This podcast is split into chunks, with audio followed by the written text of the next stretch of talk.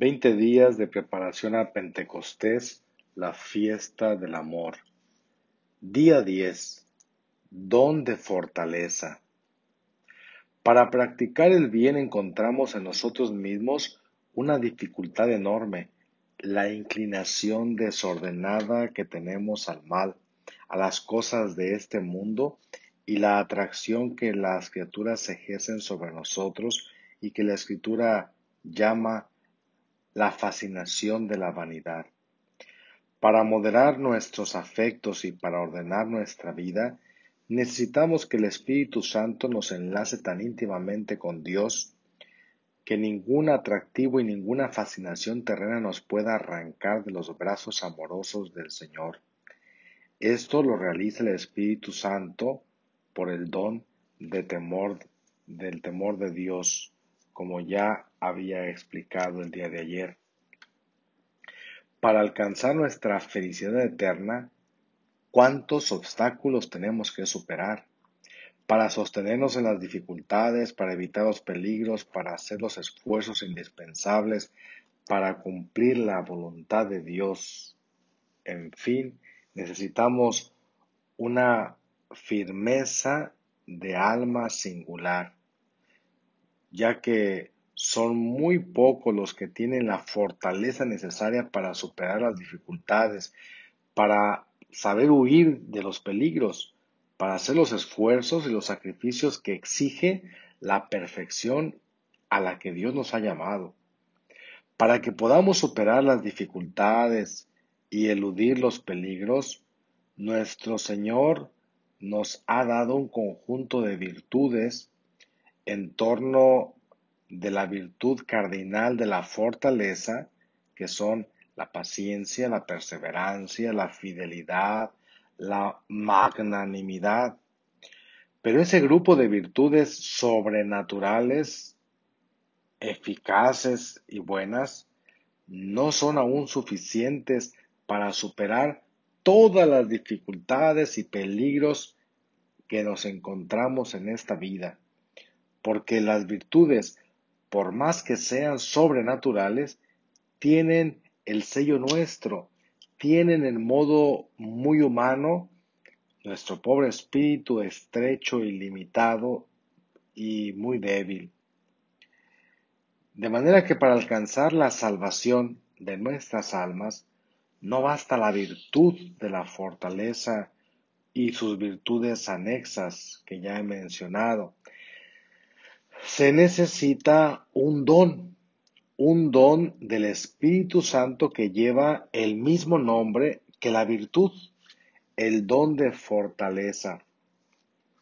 Por este don, el Espíritu Santo nos mueve, nos mueve a superar todas las dificultades que podemos eludir todos los peligros, podemos tener en nuestra alma esa confianza que hacía exclamar al apóstol San Pablo, todo lo puedo en aquel que me conforta. Filipenses 4:13. Esta frase del apóstol expresa lo que el don de fortaleza produce en las almas. Las virtudes tienen una norma distinta de los dones. La regla de la virtud de la fortaleza es la amplitud de las fuerzas humanas la fortaleza nos alienta para acometer empresas arduas, nos infunde firmeza para superar las dificultades, pero no puede la virtud de la fortaleza alentarnos para algo superior a nuestras fuerzas meramente humanas, algo que supere nuestra fortaleza desde esta dimensión limitada y humana. La fortaleza virtud no nos impulsa, en otras palabras, a cosas que sean superiores a nuestra condición humana. Y la empresa que queremos lograr todo cristiano es la santificación de nuestras almas, la felicidad eterna. Por ello, no basta la virtud de la fortaleza. Ahora se necesita el don de la fortaleza.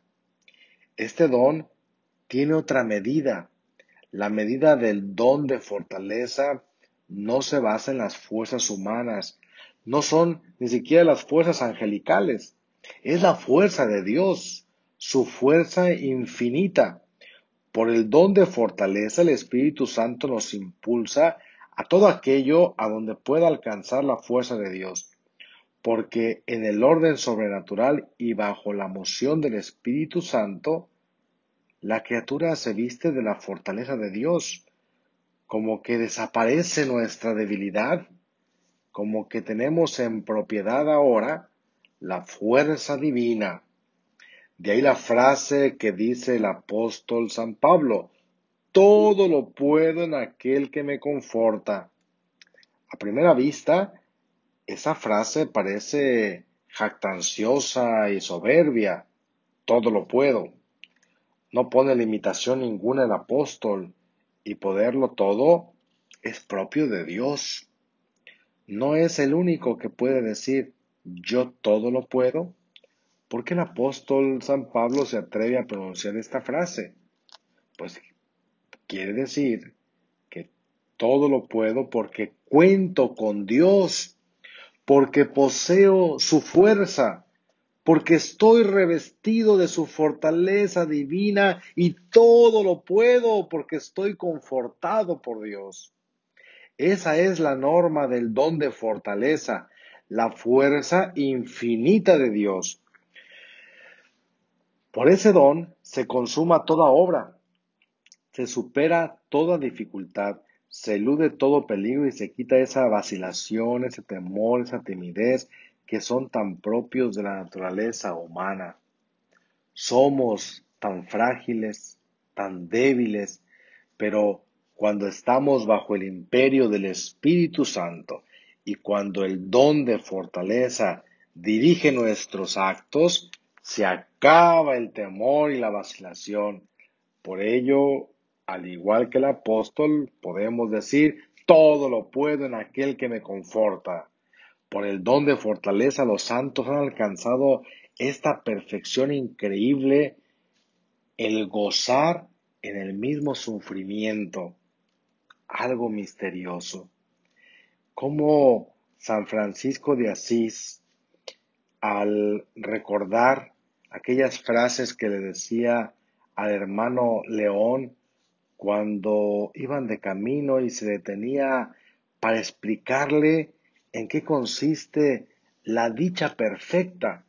Y le decía, hermano León, la perfecta alegría consiste en padecer por Cristo que tanto quiso padecer por nosotros. Francisco era muy sincero y él nos dice que la mayor alegría, la perfecta, esa que llega al corazón, consiste en sufrir. Solamente bajo el don de fortaleza se puede encontrar el gusto en el dolor. Otro ejemplo de fortaleza como don que produce en las almas y en los santos lo tenemos en el anciano obispo de Antioquía, San Ignacio, quien iba de camino a Roma para ser martirizado y se da cuenta que algún grupo de romanos querían librarlo de la muerte y él dirige una hermosa carta maravillosa a los romanos pidiéndoles que no le fueran a impedir el martirio. Y les decía, si las fieras no se arrojan sobre mí como ha sucedido con algunos mártires, yo las provocaré, las azuzaré para que me devoren. Perdónenme, hijitos, decía el santo obispo, porque yo sé lo que me conviene. Yo solo quiero ser trigo de Cristo y es preciso que sea triturado por los dientes de las fieras para convertirme en pan inmaculado. Esas palabras o esa actitud no es la actitud solo de un sabio, es la actitud de quien está bajo el imperio del Espíritu Santo, de quien recibe el don de fortaleza. Y es que hasta para la vida ordinaria se necesita el don de fortaleza, para perseverar en la virtud, para hacer todos los esfuerzos necesarios para alcanzar el cielo, para vencer los peligros y superar las dificultades ordinarias de nuestra vida, y sobre todo para sentir en nuestros corazones esa paz y esa confianza que se ha hablado anteriormente. Absolutamente indispensable es el don de fortaleza. Gracias a Dios lo tenemos porque lo recibimos desde el día de nuestro bautismo y en la confirmación. Solo que ahora tenemos que dejar actuar esa gracia, ese don de fortaleza que poseemos ya emprenda en nuestro corazón y que ese Espíritu de Dios actúe en nosotros. Pidámosle al Espíritu Santo que en la próxima solemnidad de Pentecostés se derrame con sus siete sagrados dones y que nos conceda ese don de fortaleza para amar, para sufrir por Cristo, por amor. Que Dios los bendiga.